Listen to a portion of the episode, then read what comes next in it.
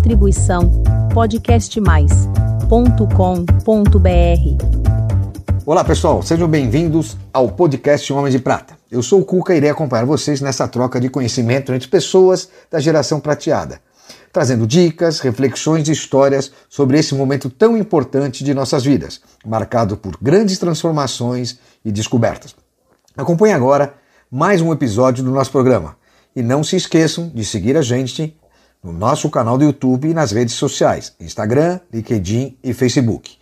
Homens de Prata, uma geração de valor.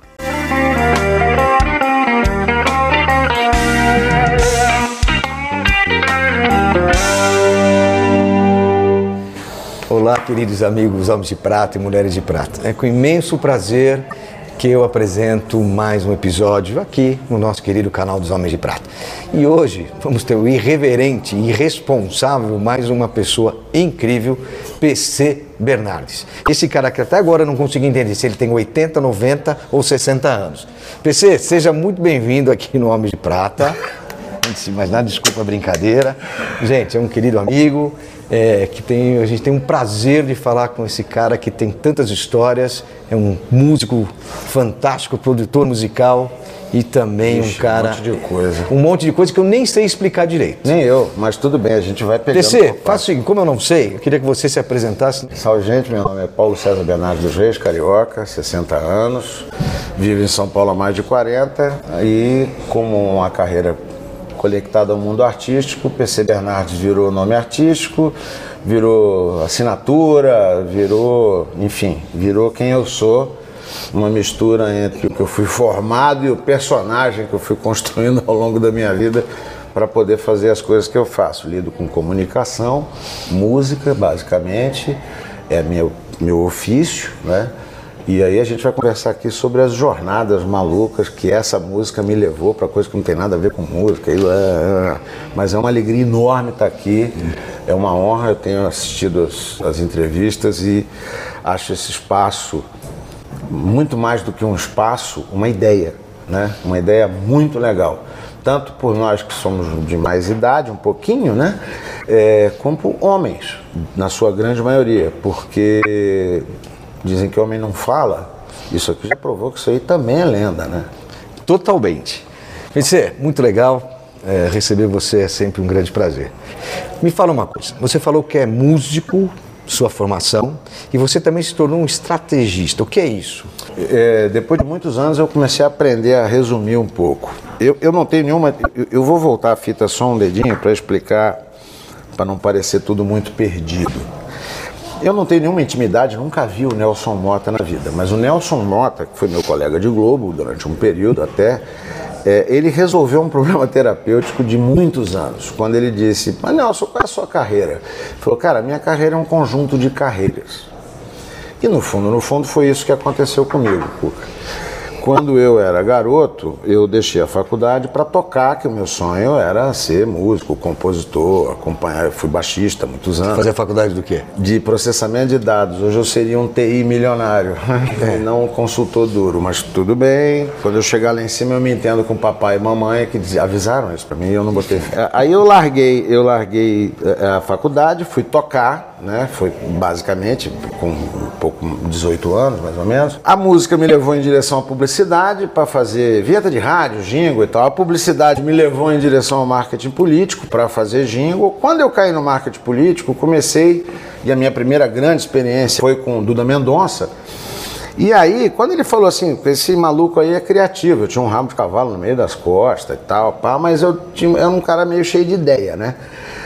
Aí eu comecei a andar mais para dentro da área estratégica, da área que analisava pesquisa e tal. E tomei um paixão por esse troço, que é o que, que as pessoas pensam e que no fundo até tem a ver com a minha vida de artista, que é o que, que comunicação não é o que a gente diz, é o que os outros entendem. Então assim, perceber o que os outros estão entendendo virou um, quase um hobby, né?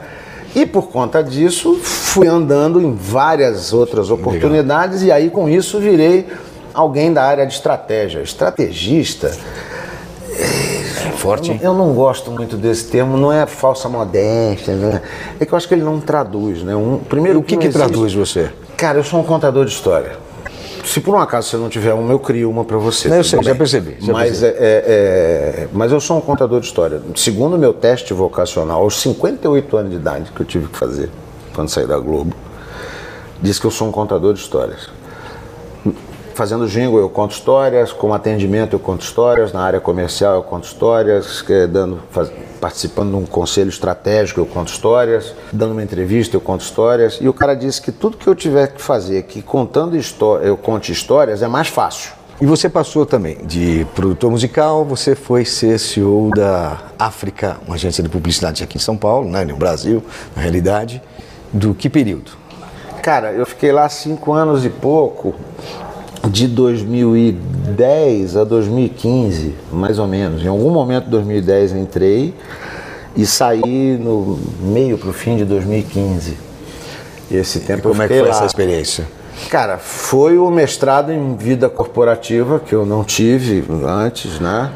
É, primeiro que é muito engraçado que quando os sócios me fizeram o convite, a minha resposta foi imediata. Claro que não, vocês estão loucos. Eu vou dirigir uma agência, surtaram. Mas eles, não, não, agência que tem a ver com você, tem a ver com operação, precisa ter alguém com, com capacidade de gestão de equipe, de produção, de criação.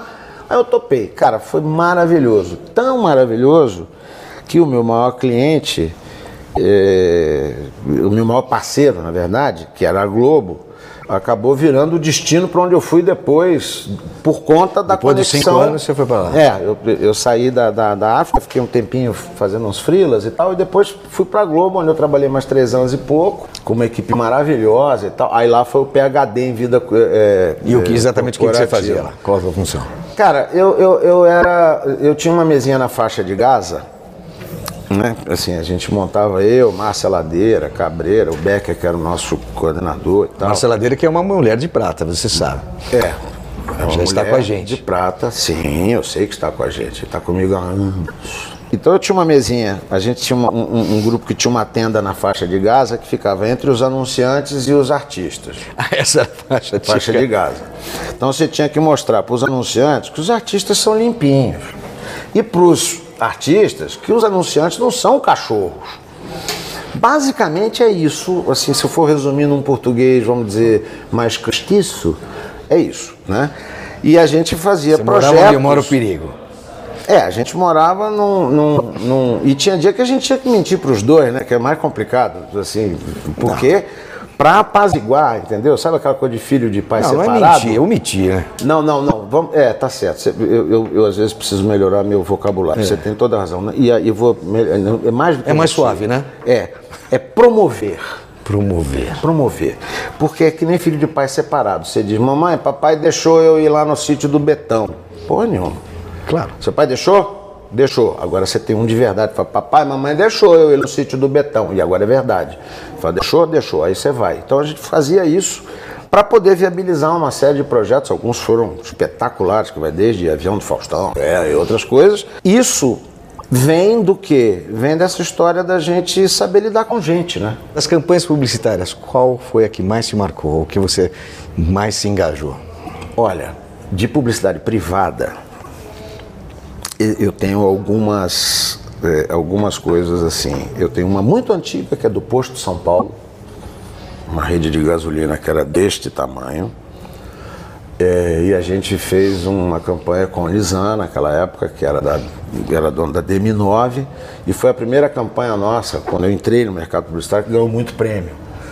Pra você ter uma ideia, cantando um pedacinho do jingle, era lutando contra impérios multinacionais e postos de tamanhos colossais que controlam cada esquina. Uma rede pequenina tem que saber o que faz. Era a maior rede em simpatia. Isso para mim foi um marco, até porque foi muito legal fazer, mas foi a primeira vez que a gente viu a gente em grande mídia mesmo. Os caras tinham mídia, interior, aí ganhamos um monte de prêmio e tal. Uma outra campanha que eu não tenho como esquecer, é, porque eu nem pensei, quer dizer, eu sabia que ia dar polêmica, eu não achei que ia chegar nesse nível.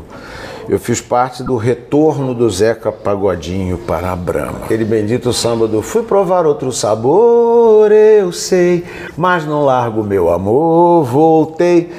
E nunca imaginei que, um, que uma campanha dessa e tal não virasse capa do Propaganda e Marketing, virou capa da Veja, né? É, hoje o Zeca parece que é um dos maiores influencer, influencer dentro da, da Ambev, né? Não, ele é, porque, assim, só fazendo um parênteses do Zeca, além de ser uma figura espetacular, o Zeca é aquilo que você vê. Eu tive a oportunidade de ir nas casas dele, na casa mais chique, na menos chique, no lugar mais nobre, no lugar menos nobre, o cara é igual. Que bacana. Mas ele é uma grande figura mesmo, e é influência porque é real. Que é essa a grande diferença, né? É. Agora me fala, a gente está falando do mercado publicitário, como é que você vê a publicidade atualmente? É uma pergunta muito difícil. Não difícil porque ela está ruim. É difícil porque eu acho que a resposta é muito complexa. Né? A primeira questão que eu faria, Cuca, de verdade seria assim: que publicidade e para quem? Porque no momento já, já não existe. Existe uma publicidade básica de massa, alguns vão concordar comigo, outros não, mas como eu lido com marketing eleitoral, é isso que a gente tem analisado, né? em pesquisa, inclusive. Existe uma comunicação básica que essa vai a todo mundo, mas essa comunicação básica a todo mundo, ela é basicamente para awareness, é para dizer que você existe. Daí para frente, antigamente tinha três ou quatro fatias, agora tem 38, 45. No mínimo, entendeu? né? É, mulheres não sei o que, mais com menos isso, homens menos, mais. E como a gente hoje em dia tem o bendito celular, tem essa coisa toda, É, a conectividade não mudou, né? dá para ignorar, acho que isso é uma, é uma discussão que nem existe mais, mas é evidente que não dá para ignorar que isso muda tudo. Não é que muda, muda tudo. Então a publicidade hoje, ela está cruzando a ponte, na minha opinião, tá? E não tem a menor ideia, com convicção, do que tem do outro lado. É, virou uma interrogação, né? Total. E, sinceramente, é, o ser humano não gosta de lidar com aquilo que ele não sabe mais ou menos como é que tá. Então, eu não acho que seja uma crise na propaganda, é a crise dos novos tempos. É esse Ninguém modelo sabe novo, o né? dia de amanhã hoje, porque ele está mudando muito rápido. A única coisa que a gente sabe que não vai mudar é a mudança. Ela vai ficar mudando daqui para o resto da Hoje, vida. hoje, com a evolução de tecnologias, é, conectividade, é muito rápido, né? Mas eu vejo a propaganda hoje tem uma palavra que eu acho que serve para outras coisas também. Eu acho que a gente está um pouco com medo. A lei da selva está muito violenta e as pessoas estão com medo medo de não errar. Achando que isso é possível. Não é possível. É verdade. Né? Para não errar. errar, só se não fizer nada. Se não fizer nada, já está errado. E você, como é que está se reposicionando nessa mudança toda? É, pretende continuar fazendo campanhas políticas? Sim, Marquinhos. Está com o estúdio? O que, que você está? É, seguinte, meu desejo, né, assim, porque tem uma coisa até engraçada, Cuca, que eu estava vendo os programas, e um monte de gente, eu estou com 60 anos, um monte de gente da, da minha idade diz assim, eu tive coragem de dar uma virada, o que eu acho louvável, tá? Então vamos deixar registrado que eu acho Admirável espetacular, admirável. É, o problema é que eu fiz isso, eu tinha 18. Eu Primeira tinha uma possibilidade de emprego bacana, estava na PUC do Rio, meu pai juntando um dinheirinho para comprar um carrinho para mim, que eu sou filho único, né? E tal. Aí o cara vira aos 18 anos e em vez de fazer tudo isso que era o sonho de consumo, larga a PUC, pega o dinheiro do Fusca, compra um baixo Fender, cai na vida para tocar e nunca mais voltou, nem na faculdade, nem na autoescola, que eu não tenho carteira de motorista até hoje. Tenho o baixo, Não, hoje não precisa mais, né? Ah, hoje não, porque hoje eu sou do tempo que para pegar táxi pegava chuva, né? Agora você estou aqui no Embu, não sei do que para na sua porta. Mas enfim, então, é, é como eu estou me posicionando? Na verdade, agora eu estou tentando fazer aquilo que quase todos os caras que dão entrevista aqui fizeram antes. Planejar o futuro, ver como é que vai ser o amanhã. Você começou agora. É, todo mundo diz que a gente vai viver muito mais, né? Eu estou contando com isso, inclusive, então, falei, então dá tempo de planejar ainda, fazer Dá, né? e tal. Já até estou planejando com um pouco mais de experiência, né? Porque planejar aos 18 tem pouca bagagem, né? É, não dá 60. planejar bem. É um planejamento mais sólido. Mas, só para não deixar você ser uma resposta objetiva, meu desejo é ensinar. Ensinar o quê? Ensinar a contar as coisas que você vive, ensinar a, a respeitar as coisas que você vive, viveu e viverá. Né? Que é um dos bom nossos contador- propósitos, né? Que é um Contar bom contador de histórias. É, e uma coisa que pauta as consultorias, eu acho chiquérrimo, mas enfim, os conselhos que eu dou para algumas pessoas que eu trabalho, é, eu não tenho nenhuma intenção de, você, de dizer a você o que é que você deve fazer. A minha intenção é dizer a você o que pode ser feito. E me fala um pouco da sua família. O que você faz com eles quando você não está trabalhando? Bom, primeiro. O primeiro sozinho. O que você faz sozinho quando você não está trabalhando? Bom, quando eu não estou trabalhando já é uma pergunta complexa, complexa porque o, o meu maior hobby é justamente o meu ofício. Né?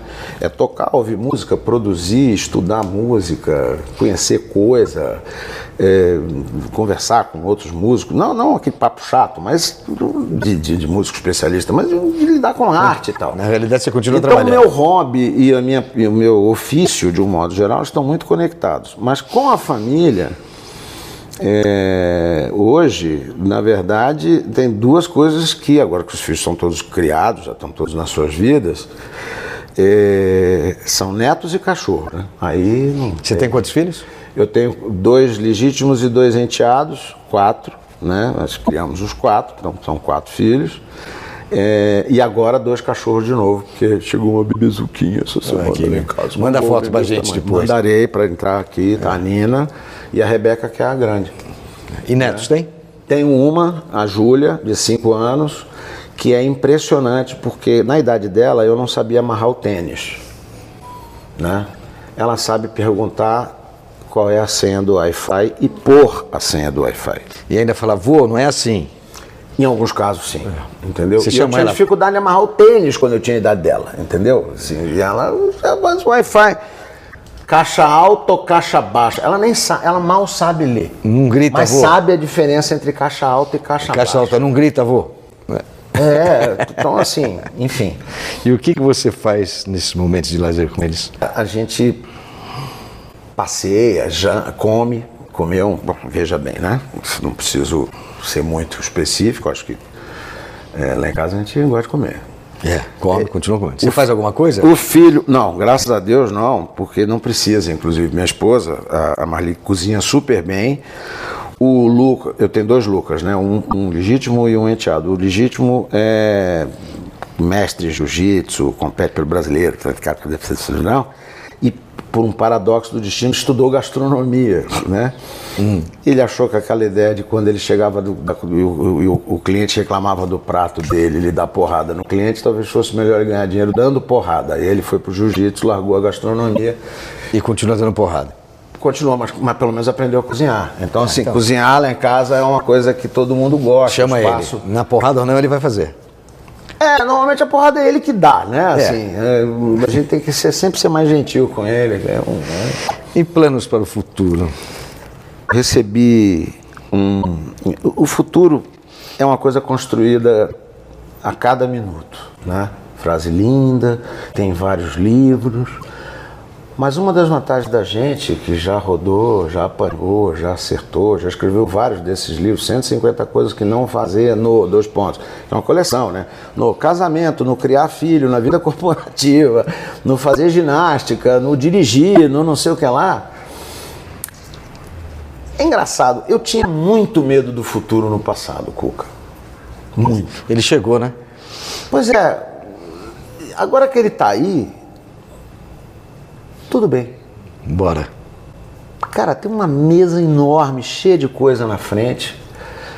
Ah, eu posso escolher tudo que eu vou fazer ali? Não, infelizmente não e posso. E o que você Algumas... pretende fazer nessa melhor idade? Tem um monte de coisa, nesse monte de coisa que você pode fazer ou não? Cara, é, eu sou paranoico por educação. Né? Inclusive porque filho de professor, hum. é, a educação é, é uma das coisas que, que, ou a principal coisa em termos de mudar qualquer futuro.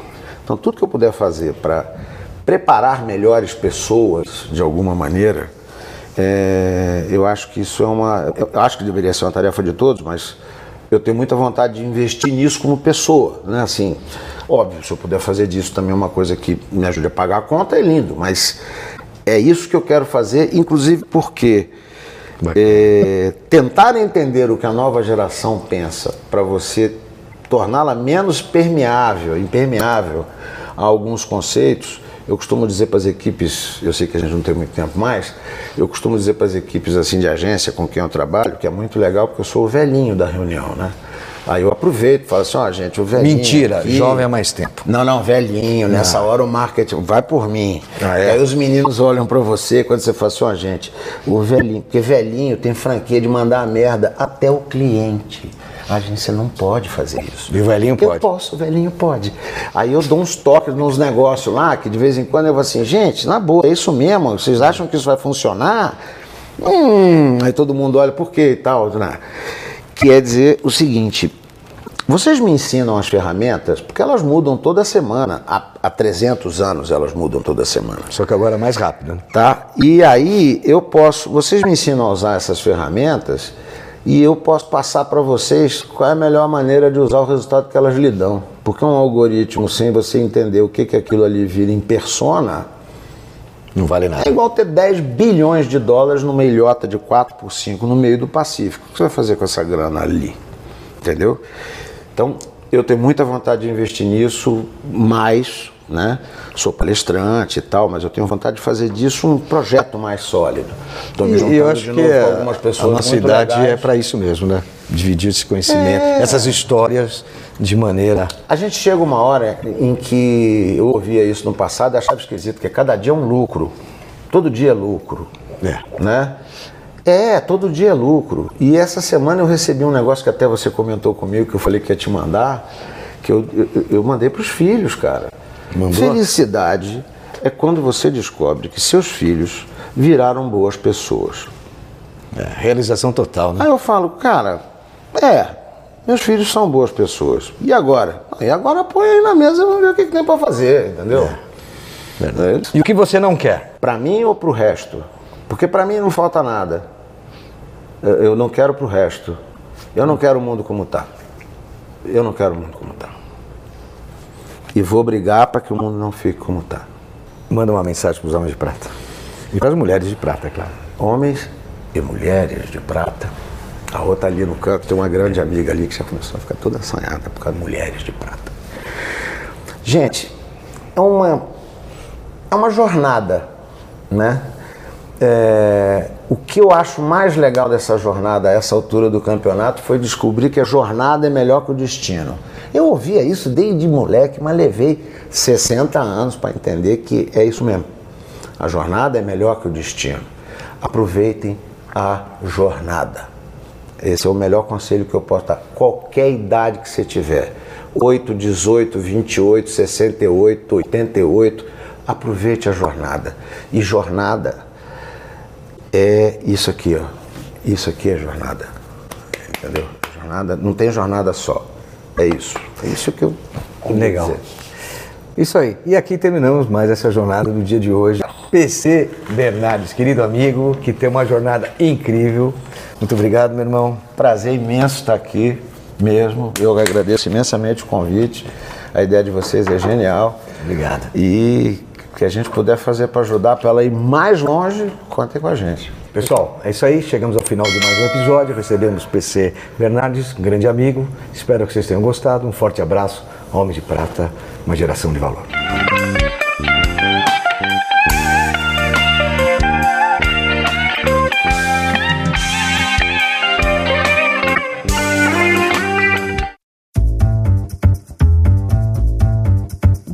Distribuição podcastmais.com.br